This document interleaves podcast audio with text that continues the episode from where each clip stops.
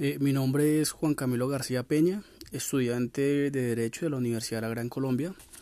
Este trabajo es para el curso de argumentación jurídica del grupo 67. Eh, bueno, el trabajo es hacer un análisis jurídico de la película Tesis de un homicidio. Eh, Tesis de un homicidio es una película de suspenso en la que se involucran tres personajes principales. Roberto Bermúdez como el profesor, de una facultad de Derecho, Gonzalo como el estudiante genio y Laura Di Natale como la hermana de la víctima.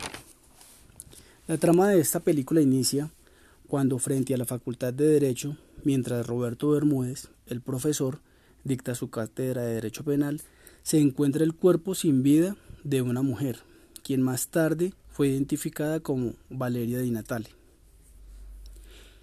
El profesor por ser una autoridad en la materia y por creer que los hechos ocurrieron muy cerca suyo, siente la necesidad de investigar y descubrir quién fue el autor de esta conducta punible. Gonzalo, quien siente una gran admiración por el profesor, en repetidas ocasiones lo intercepta para plantearle diferentes posturas. En este intercambio de palabras se genera una tensa confrontación por la posición que tiene cada uno frente a los conceptos de justicia y legalidad. Esta situación va generando en el profesor sospechas sobre la autoría de Gonzalo de la conducta punible de la cual fue víctima Valeria Inatable.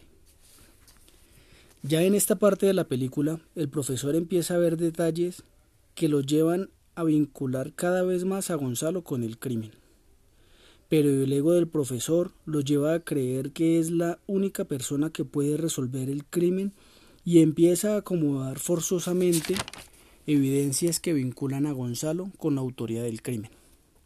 Cuando Gonzalo inicia una relación con Laura Di Natale, hermana de la víctima, el profesor entra en desespero y logra que las autoridades locales investiguen a Gonzalo.